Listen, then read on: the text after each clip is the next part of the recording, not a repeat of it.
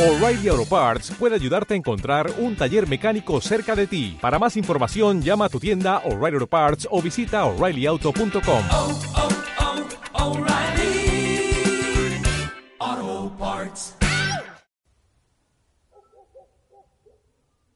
Ah, Ya me lavé los dientes, pijama puesta, luces apagadas. Ahora sí, a dormir. ¿Qué es eso? ¿Es un fantasma? Uy, no, no, Pelanqui, soy yo otra vez. Ay, no. ¿Pero que no estoy dormida? Pues en teoría sí, creo que sí, a ver. Eh, sí, sí estás dormida. Ay, no manches, ni en sueños me puedo deshacer de ti. Ay, Pelanqui, pues que tus sueños están más divertidos que tu vida real. ni me lo digas. Es que tienes unos sueños tan bizarros. Solo tú.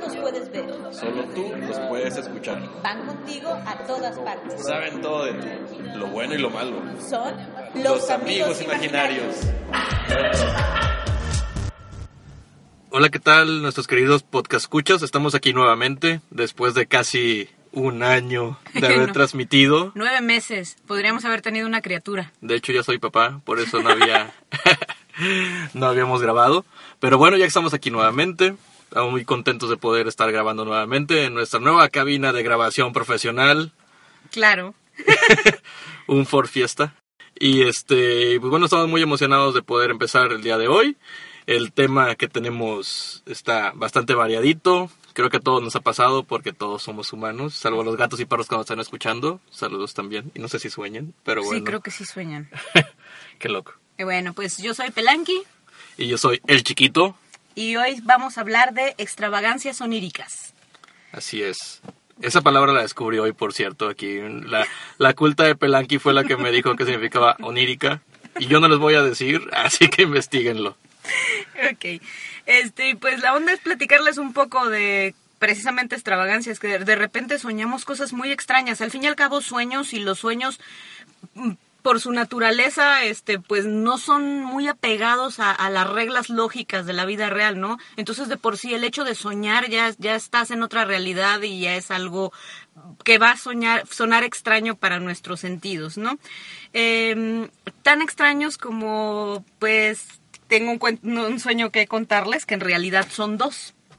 Eh, rapidísimo me voy. Cuando estaba mm, chavita, se podría decir que adolescente o preadolescente, me gustaba mucho la fotografía. Eh, no hablo de fotografía artística ni nada por el estilo. Tenía una cámara y me gustaba tomar fotos. Y mi papá me daba dinero para que yo fuera... O sea que no fotografías encuerados cuando dices que no es fotografía No, artística. así es, no, ni encuerados ni encueradas. Entonces, eh, en, aquel, en aquellos tiempos la fotografía no era digital, necesitabas comprarte tu rollo y necesitabas ir a revelar las fotografías. En este sueño, al principio, yo eh, voy, revelo mis fotografías y traía esos típicos sobres amarillos de Kodak, que ustedes los recordarán si es que tienen sus añitos. Y dentro del, del sobrecito yo traía las fotografías. Las iba viendo en el camino y estaba en Purépero, Michoacán, que es el pueblito en el que yo crecí. Las calles estaban empedradas en esa área del- de la ciudad, bueno, del, del- pues sí, es una ciudad, nada más que es muy pequeña. Este, y yo me tropiezo con las, con las, eh, con las piedras de la calle, se me caen las fotos y terminan distribuidas en toda la calle. Total, empiezo yo a recogerlas de la calle y una prima mía en mi sueño me dice, no, vente, ya nos tenemos que ir. Y yo, pero es que mis fotos no las alcanzo a recoger. Luego las recoges, vámonos. Yo me voy de ahí y en mi sueño suceden otras cosas que ya no tienen importancia. Lo extraño es que muchos años después, cuando yo ya estaba en la universidad, vuelvo a soñar con ese lugar físicamente hablando de Purépero, Michoacán, esa misma calle, que para entonces ya de hecho estaba pavimentada. Entonces yo voy caminando y veo varias fotos tiradas en el suelo. Las empiezo a ver y digo, güey, no mames, son las fotos, son mis fotos, aquellas fotos que tiré en mi sueño cuando tenía 13 años. Las mismas fotos, de hecho, las fotos tenían mugrita y tenían huellas de carros que habían pasado por ahí, de zapatos que las habían pisado. Las recojo en este sueño y efectivamente son esas fotografías que yo en otro sueño, 10 años o 20 años o 15 años antes, a lo mejor estoy exagerando, había tenido. Entonces, lo que me llama mucho la atención es que a veces dentro de tu sueño estás consciente de que se trata de un sueño. Y a mí me llamaba mucho la atención el haber ligado esas dos situaciones, que los dos fueron sueños, y estar consciente de mi segundo sueño, de que el primero también lo había sido. O sea, no sé, muy Qué loco. ¿Sabes lo que es lo, lo que más me llama la atención, lo más extraño de todo esto? Es que me dieron ganas de comprar papel fotográfico Kodak. Porque puedes ver una fotografía después de muchos años después, aunque lo estén pisando los coches y la gente. Claro. ¡Qué Pero buen papel! Al menos si estás, al menos si lo soñaste. Claro, claro, no. Y lo padre de estos sueños, eh, cuando ya se te, se te juntan, se te vinculan los sueños, es como el tener el sentimiento de que ya puedes por fin controlar un sueño. Digo, la ventaja de un sueño y lo padre de un sueño para mí es que es algo completamente fuera de la realidad, como lo que decíamos, y en un en dado, dado caso puedes hasta controlarlo, entonces dado caso tú puedes ser el rey del mundo si tú quieres, puedes controlar, puedes ser el dios, el dios, puedes ser dios en tu propio sueño. Pero yo no si los lo puedo quieres. controlar, o sea, yo puedo estar consciente dentro del sueño, pero yo no decido qué hacer en el sueño, o sea, para mí es una es como otra realidad, simplemente en otro plano. Mm, deberíamos tomar unas clases de meditación para ver si Ay, algún día podremos. pues bueno, no sé si has tenido algún sueño similar o algo pues fíjate que a mí lo que me lo que me apasiona también de los sueños, yo me apasiona porque hay veces que agarro temporadas en las que sueño todos los días y son sueños agradables o muy muy interesantes. Entonces, este, a mí lo que me gusta de los sueños es la, la intensidad sentimental que se puede vivir en ellos. Porque a veces que no, este, es un sueño que, ay, pues me encontré un perro en la calle. Pero a lo mejor en el sueño ese perro era la felicidad completa de tu vida. Y en, en una noche pudiste haber sido feliz y pleno. Cuando no, no digo que no lo sea, pero digo, es raro en un sueño. Este, hablando de, de ese, de esa importancia de los sentimientos, yo el primer, del sueño más antiguo que me acuerdo, está bien bizarro. Porque, bueno, yo tengo una hermana, se llama Claudia, espero que algún día, algún día nos escuche. Y ya tiene iPhone, así que no puede decir que ya no. Y este, y soñé que ella vivía en la casa de un vecino. Lo más extraño de esto es que ella estaba en una silla de ruedas y pues mi hermana afortunadamente está muy bien de salud hasta la fecha y este y yo la veía muy triste, entonces también me sentía muy triste y bueno, al subir las escaleras yo me la encontraba en un baño. Pero el baño lo más extraño era que era como que todo, haz de cuenta que mi sueño tenía un un efecto efecto como vintage eh, raro. Tus sueños Y- de American Horror Story. Exactamente. Sí, haz de cuenta. Porque después de eso lo, lo raro que yo la veía muy triste y yo empezaba a ver en las paredes que empezaban a salir sangre de entre los mosaicos. Entonces, ¿estás de acuerdo que tenía cinco años? Sí, o sea, y estaba viendo eso. pinche niño psicópata. Exactamente. No, mis sueños son psicópatas. Yo no, afortunadamente. Pero bueno, en este pequeño bloque que tuvimos, estamos hablando de, lo- de un par de sueños que, que nos han marcado y son muy importantes. Y pues por eso los queremos dejar con la siguiente canción, que es Sweet Dreams. Vale.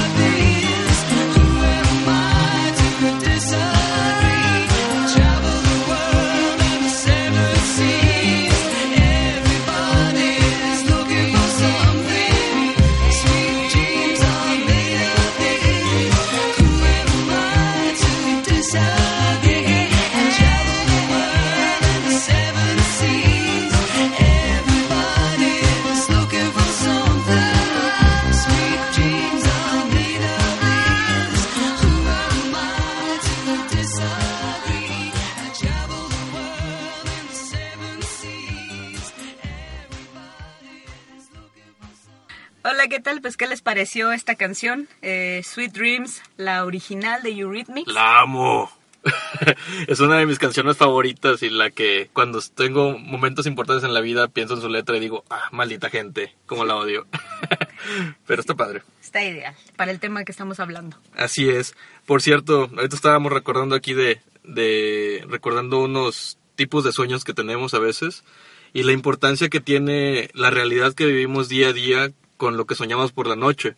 A veces es como es una forma psicológica en la que el cuerpo se deshace de los problemas o les da una explicación que, que, en el día a día no podríamos hacerlo.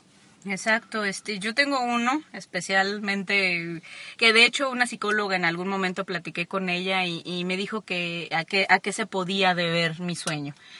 ¿Listo usted? A ver, échalo. Bueno, es mi sueño, el sueño del, del vestido de novia, le llamo yo. Era un sueño recurrente, de hecho, mm, lo llegué a soñar en varias ocasiones. Y en mi sueño no sucede otra cosa que es- estoy yo dentro de una torre muy alta, una torre circular, una torre, este, no sé cómo se les llame, este, no soy buena para el asunto de la arquitectura, pero son estas torres que son muy altas y por dentro tienen una escalera en forma de caracol que va unida a las paredes, a los muros de la, de, de la Ah, torre. Es una escalera como la que siempre juegan espadazos en las Eh, películas. Por poner un ejemplo. Entonces, esta escalera este, forma un hueco en la parte del medio de la torre. ¿Estamos de acuerdo? En la parte superior hay una ventana que, me, que hay una salida, una salida, que significa una salida, y incluso yo en mi sueño puedo ver por ahí luz, y eso me indica que por ahí me puedo salir, por decirlo de alguna manera. Entonces, yo estoy tratando de llegar a la parte superior de la torre para poder salir de ella no sé por qué demonios voy para arriba y no para abajo, ¿verdad? Pero en mi sueño, mi intención es llegar hasta arriba, pero algo me lo dificulta muchísimo. Eh, después de un rato de intentarlo y de incluso evitar caer, me, estoy, me percato de que yo llevo puesto un vestido de novia. Un vestido de novia que tiene una cola larga, larga, larga, dan de cuenta como el vestido de novia de Talía, güey, cuando se casó con Tommy Motola. Y el pinche cola de ca- del, del, este, del vestido cae por el hueco de las escaleras y está tan pesada y tan larga que me quiere llevar con ella.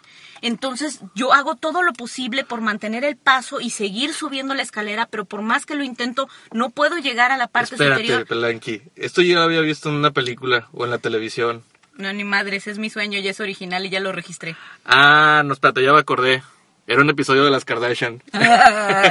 Creo que un día Kim Kardashian quería hacer algo fitness y quería subir escaleras y sí, también le pesaba mucho la cola. Pero eso es otro y no tipo- podía pasar. y no es podía otro subir. tipo de cola, no. Es otro ah, tipo bueno, de cola. pero En fin, en algún momento platiqué esto con una este, psicóloga y ella me, este, me dijo que, que podía tener una, este, po- podía estar mi, mi, mi mente tratando de solucionar la presión que yo estaba teniendo por parte de mi familia porque eh, pues desde muy chavita he decidido tener mi propia forma de ser y mi propia forma de pensar y pues como les decía hace rato, yo crecí en un pueblo pequeño en donde las mujeres crecen, tienen novios, se casan y tienen hijos, este, y yo pues no, no, por ahí no iba, ¿no? claro que es, me imagino que es algo muy apegado a lo que también hacen en, en otras culturas, en la que tú por ser una mujer, tú tienes otro objetivo diferente en la vida que la de un hombre, porque simplemente naciste mujer, entonces no puedes este, desviarte de ahí y esa presión social es la que te puede generar mucho estrés y más cuando eres eres niño y no quieres hacer lo que te dicen los demás. ¿por qué? Pues porque no te agrada. Exacto, ¿no? Y pues la neta, digo, si a esas vamos, debía haber estado soñando que me estaba ahogando en alguna alberca o algo por el estilo, pero mi mente decidió que un vestido de novia, que era todo lo que simbolizaba ese supuesto futuro ya marcado de las mujeres, este, pues era lo que me estaba impidiendo subir, ¿no? A lo mejor suena muy romántico, es- esa es la interpretación que me dio esta señora y me, me sonó como coherente, pero mi sueño visualmente también era muy impactante. Pero aparte este. está padre que la simbología que tienes, o sea, sí está muy, muy exacta. Por ejemplo, un vestido de novia es un, un deber social para una mujer, a final de cuentas. Exacto. Porque si no es como que estás incompleta cuando realmente no lo es. Este, la escalera, el triunfo hacia arriba, el ser feliz siempre es arriba, el arriba abajo, bueno o entonces este, Sí. que no querías, no podías llegar. Y neta, era recurrente. O sea, te estoy hablando de que este sueño al menos lo tuve unas cuatro o cinco veces. O sea, no fue una vez y no fue en una misma... te- te- o sea, como que... No sé, eh, eh, a veces no sé si te pasa que cuando estás dormido realmente es como si estuvieras recordando algo. Y Sí. ese recuerdo tiene esas imágenes y esas sensa- sen- sensaciones y a lo mejor hasta esos, no sé, ¿se puede soñar olores? No lo había pensado, fíjate. Digo, hay mucha gente que también me, me ha dicho, perdón, paréntesis, que no sueñan colores. Yo sí sueño colores. Oh, sí, yo también. Y, mucha gente me dice, no, no, no, no se puede ello. Pues sí, aquí nosotros sí podemos. Y yo sí sueño colores. De hecho, lo tengo súper claro, porque una vez, es un sueño que no es lo suficientemente interesante como para contarlos, pero han ustedes de saber, ¿verdad? Que yo una vez tuve un novio con el que me aventé como cuatro años. No como, me aventé cuatro años con él. Y a escondidas, güey. Total. Qué hueva. Calla, que nos llevábamos requete bien. Entonces él, eh, cuando me corta, empieza a andar con otra chava. Y a mí lo que me... Bueno, ya después les, platicaré acerca de eso, pero este, la chica con la que se casó era una niña que era completamente diferente a mí, era el, extremo opuesto. Y a mí con trabajos, la verdad me, me cuesta mucho trabajo arreglarme, no soy una persona que se le guste mucho arreglarse. Y esta chica todo el tiempo estaba perfectamente pintada de su cabello y todo el rollo, y tenía el cabello rojo. Y hay un, sue- un sueño que yo te- que, que, te- que tuve en aquel tiempo, cuando yo odiaba a este vato por haberme dejado por la otra mujer. En los que estábamos como en un parque de diversiones, estábamos en un parque de diversiones y este y había unos toboganes en que te llevaban a una alberca y yo lo único que veía en el pinche tobogán que era transparente eran los pelos rojos de la pinche vieja, güey. Entonces tengo claro que sueño colores. ok, tuviste una pesadilla con la chica de fuego. Sí, no, y, y- y- y le dije pinche vieja y no es tan pinche, es buena onda, pero la verdad en ese momento sí lo odiaba. Ay. Y también otra cosita que te les queremos comentar para que nos conozcan, para que nos conozcan un poco, es que aquí cuando yo trabajaba con la Pelanqui, yo era su psicólogo. Sí, Ah, sí, a era, era el doctor Freud en la oficina. Y era de, a ver, Pelanqui, cuéntame, ¿qué soñaste el día de hoy? Ah, que soñé una cucaracha que me atacaba. Ah, ¿y qué es una cucaracha? ¿Cómo te sentiste con la cucaracha? Así que Naum es mi intérprete oficial de sueños bizarros. Así es. Cuando ando eh, en mood psicólogo, cuando no me pongo a decir mafufadas de los sueños. Entonces, ya no es el, ya no es la misma interpretación. Y pues bueno, este, este segundo bloque se ha terminado. Vámonos con una segunda canción. Esta rolita, como bien dijo Naum, nuestros podcasts son como noventeros. Este, pues ahora se nos antojó poner a los Cranberries con la canción Dreams. A ver si les gusta. ¡Uh! ¡Vámonos!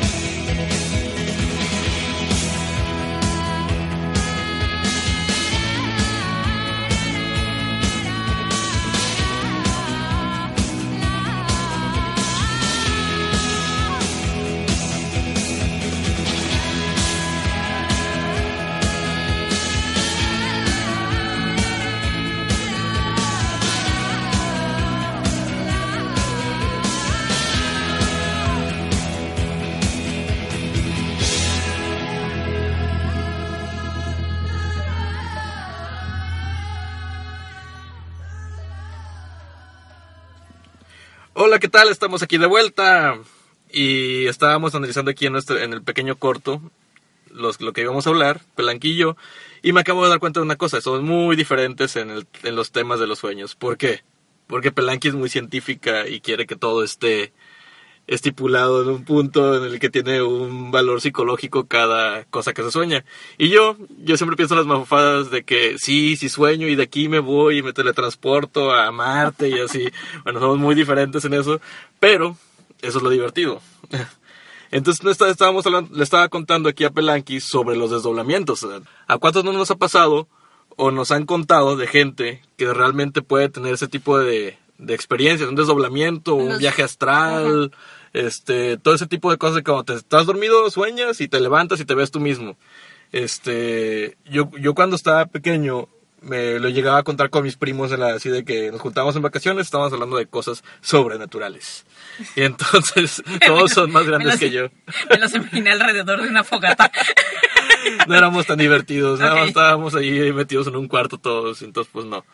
Este, pero sí, me acuerdo que me contaban mucho de que, que decían que también el dormir y el soñar era cuando tu alma podía vivir y podía irse a otras dimensiones. Entonces, Tú eres eh, muy metafísico, chamaco. ya sé. Pero mis primos me contaban algo sobre era de que si te dormías, tu alma salía y que de repente corrías el riesgo de que otra alma habitara tu cuerpo. Entonces de que tú al siguiente día despertabas siendo la misma persona porque tienes la misma memoria en el mismo cerebro, pero había algo diferente en ti. No mames, qué diferente. pinche miedo. Exactamente. Miedo número dos de los sueños de Nahum. Nahum, el perro cobarde. Es que tus sueños son como un capítulo de Supernatural. Pues es que ah, nunca los he visto. ¿Nunca has visto Supernatural? No. Ay, lo haré, lo haré. por favor. Y entonces, eso me daba muchísimo miedo. O sea, el poder. Estuve como una semana que no quería dormir. Obviamente dormía, claro, era un niño. Pero sí me daba mucho, mucho estrés eso. ¿A ti qué te da miedo, Pelanqui, de los sueños? Eh, me da miedo que, como bien dijiste tú al principio, eh, en el sueño puedes hacer lo que sea. Y no es que yo controle mis sueños, no tengo ese poder. Este, insisto, puedo, estoy consciente en el sueño de que es un sueño a veces, no todo el tiempo, pero yo no puedo controlarlos. La cosa es que sí, al día siguiente te despiertas y te das cuenta de que soñaste eh, que eras capaz de hacer algo que de alguna manera también eres capaz en la vida real, nomás que en la vida real no lo intentas. Cuando vivía en Uruapan, Michoacán, eh, yo viajaba todos los fines de semana a Purépero para ver a mi papá. Y mi papá tenía una tortillería, teníamos un negocio por ahí de una tortillería. Entonces, en mi sueño, en una de esas noches que yo pasaba en Purépero, se metía un ladrón a la tortillería. Y a mí me aterrorizaba increíblemente que se hubiera metido un ladrón. Yo trataba de pedir ayuda y no había nadie en la casa que me pudiera ayudar. Entonces, auxilio, algo así. o sea, me vas- Yo voy a narrar la historia. Está bien como radionovela, chido. Entonces estaba yo en la tortillería, asustada, pidiendo auxilio y nadie me escuchaba. Oye, no, que estoy en la tortillería! y no hay tortillas. En fin, yo estaba en la tortillería, no había nadie que me ayudara. Y bueno, ustedes sabrán que las máquinas tortilladoras funcionan con unas bandas hechas de placas de metal, que ese metal es el que se calienta y, el, que- que- y cuece la masa de las tortillas. Vale. Estas bandas, pues tienes que tener repuestos, ¿no? Entonces, este, una persona que es dueño de una tortillería tiene que tener, este, más plaquitas y más bandas para poder repararlas cuando se descomponen.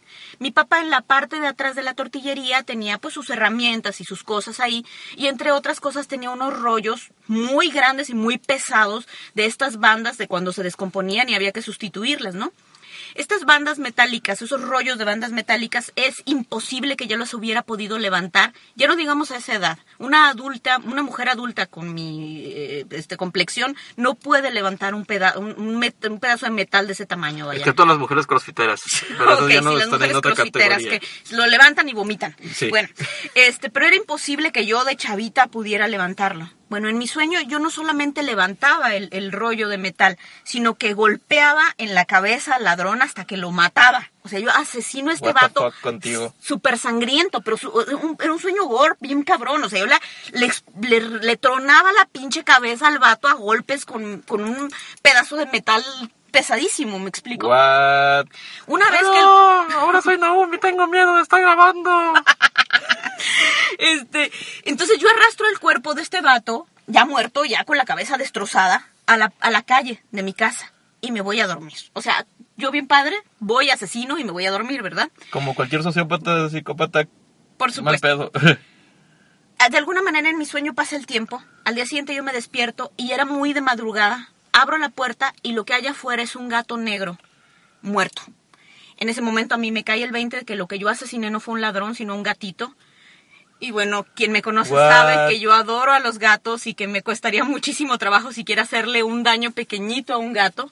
Ya se imaginarán el terror que sentí de ser capaz de asesinar no solamente a una persona, este, sino a también a una criatura que yo adoro. Yo sé que suena muy retorcido que me pese más matar a un gato que a un ser humano, pero en mi sueño sí Pero era. hay seres humanos que sí da más. Y me daba un chingo de terror. O sea, terror. ese, a ese, mie- ese miedo, eso sí, sí lo tengo en mis sueños. Ok, Pelanqui, pues qué miedo con tu sueño. Está demasiado psicópata. Y pues bueno, queridos podcast escuchas, creo que ya tengo un poquito de miedo. a- Si a un gato y a alguien que quieres le haces eso, no sé qué será de mí. Yo mejor me voy de aquí, bye. Naum, ¿a dónde vas? Solo tú los puedes ver. Solo tú los puedes escuchar. Van contigo a todas partes. Saben todo de ti, lo bueno y lo malo. Son los, amigos, imaginarios. imaginarios.